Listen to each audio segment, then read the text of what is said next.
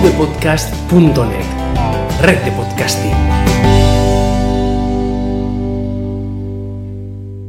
Hola a todos, martes 16 de mayo de 2017, soy Cristian, arroba patuflinks en Twitter, y esto es AppsMac en 8 minutos, ahora en AV Podcast. Bueno, esta semana es una semana de esas que tengo vacaciones, como sabéis trabajo a turnos, trabajo unas cuantas semanas seguidas, demasiadas, y después tengo una semana eh, de vacaciones, y estoy aprovechando pues para organizar eh, mi habitación del ordenador, esa habitación donde tengo pues todos los trastos, todo la, toda la tecnología, todos los accesorios, todo está ahí y muchas veces pasa que entre fiesta larga y fiesta larga entre semana de vacaciones y semana de vacaciones, pues se va acumulando todo, o aquello que dices, bueno, ya es aquella semana que tengo fiesta ya lo haré, y se va acumulando ahí y a veces está casi, casi inaccesible. Y esta es una de las veces que, está la cosa bastante, bastante chunga. Pues estos días, como digo, he estado, he estado ordenando, colocando, eh, tirando muchas cosas, y me he encontrado que tengo muchísimas eh, tarjetas eh, micro SD, y hasta alguna compact flash. En mis dispositivos que uso actualmente ya no utilizo ninguna, ninguna compact flash, por tanto las tarjetas, aunque tengo algunas de bastante capacidad, eh, ya no las uso, pero las otras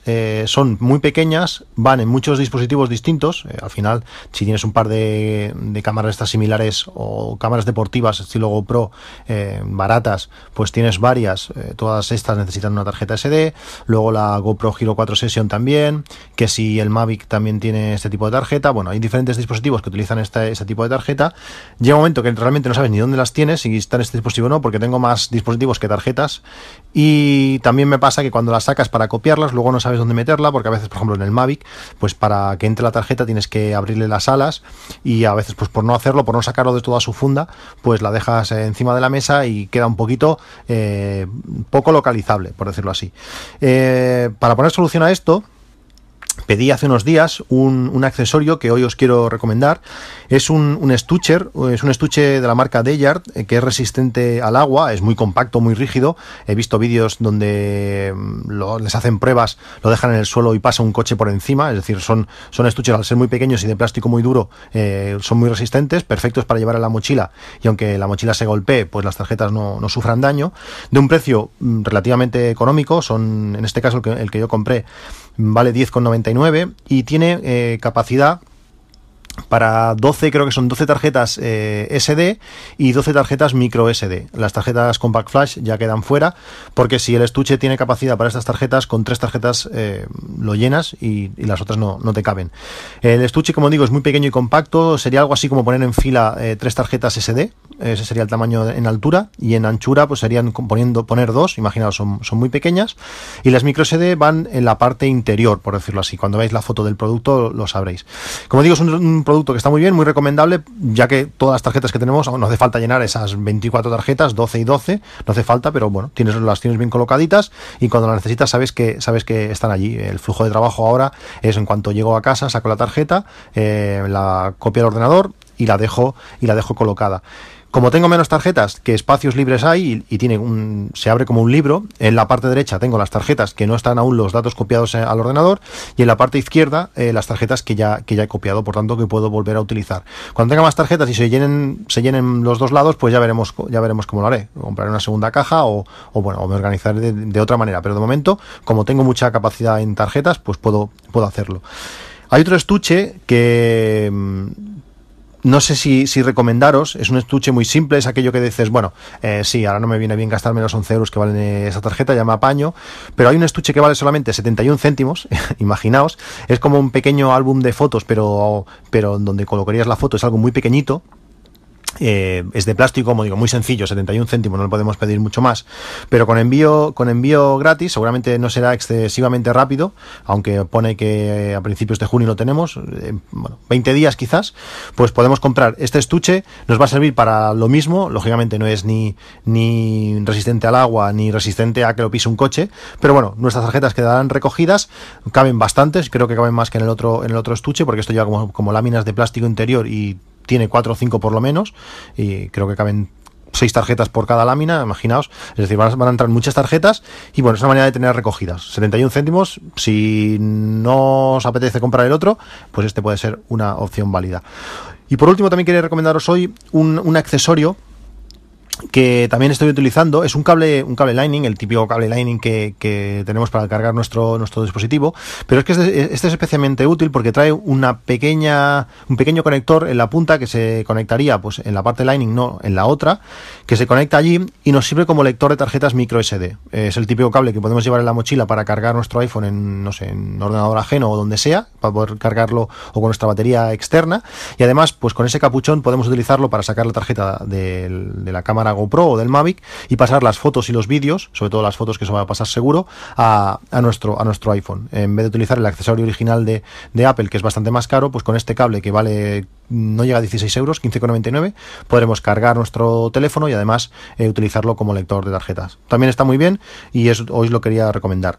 El tema principal de, este podcast, eh, y de ahí, de ahí el título, es que eh, me estoy también replanteando pues mi manera de trabajar. Sabéis, tengo un Mac Pro, pero es un Mac Pro del 2009 y que me ancla a la habitación donde físicamente está, está colocado. Casi el, no sé, el 90% del tiempo que uso el ordenador estoy utilizando mi MacBook Air de 2011 y en la en mayoría de, la mayoría de las situaciones se, se, arrastra el pobre. Sobre todo desde que utilizo fotos, eh, eso de tener la librería, tener que ir eh, bueno, procesando las fotos, ese gran invento que tiene, que tiene Apple de que cada ordenador sea único y que él tenga que procesar todas las fotos y buscar las caras cada uno individualmente. Si ya has hecho el trabajo con un ordenador, con un ordenador potente, pues pasa esos datos al otro, ¿no? No hace falta, si ya que sincronizar las fotos, no hagas que tus dispositivos ardan, gasten batería, consuman eh, recursos y tengan que volver a pensarlo y sobre todo que las caras no se sincronicen. Son cosas eh, increíbles que esperemos que solucionen en esta WWDC, pero como siempre digo, al final siempre estamos esperando que parece que la siguiente sí y la siguiente sí y al final acaba siendo que no. Pero bueno, es igual.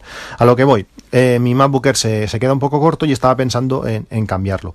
Mi manera, bueno, lo que tenía pensado era trabajar con, un MacBook Pro, el MacBook Pro de los nuevos, eh, aunque tiene algunos defectos, tiene muchísimas bondades, todo el mundo que lo tiene está muy contento y bueno, ha llegado el momento que hay cantidad, una gran cantidad de, de dispositivos eh, restaurados.